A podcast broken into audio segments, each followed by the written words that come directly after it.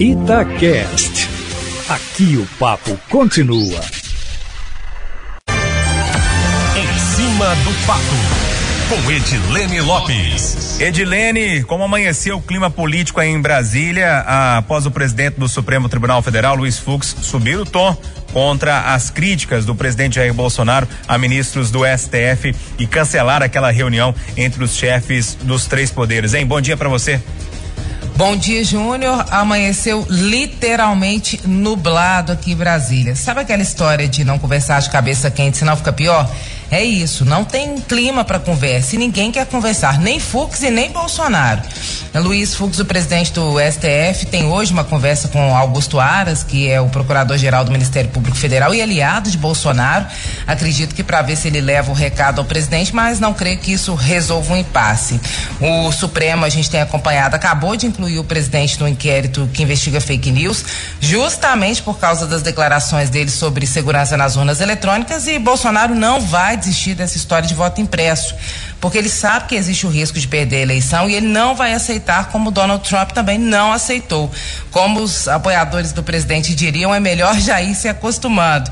Vai ter muito barulho daqui até 2022. O resumo é o seguinte: Bolsonaro tacando lenha na fogueira e Arthur Lira do lado jogando álcool, os presidentes do STF e do TSE dispostos a barrar o presidente da República e Rodrigo Pacheco, o presidente do Congresso, é a voz sensata na multidão. Ele fica repetindo o mantra estabilidade nas instituições e harmonia e independência entre os poderes. Mas, por enquanto, a situação é crítica por aqui, viu, Júnior?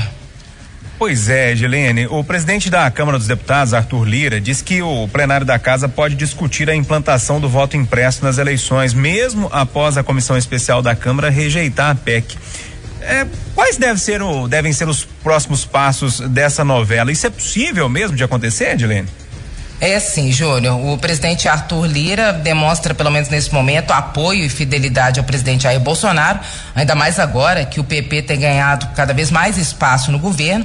E para começar, é importante explicar que a votação de uma PEC, uma proposta de emenda à Constituição, Funciona assim: forma-se uma comissão especial para debater o assunto antes que esse assunto vá a plenário para ser votado por todos os parlamentares.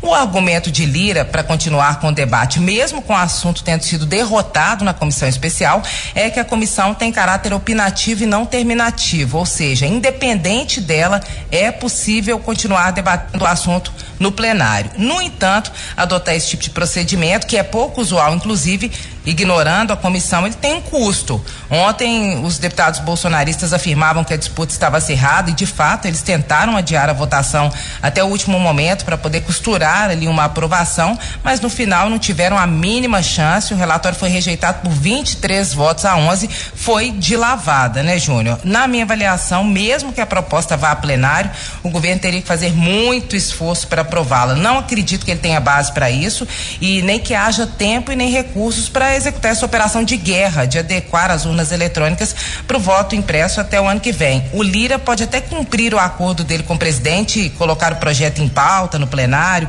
apoiar ou fazer parecer que está apoiando, mas aprovar a proposta de fato do voto impresso são outros 500, Júnior. Ok, 8 horas e 20 minutos. Redilene Lopes que volta ao longo da nossa programação. Confirmando 8 e 20.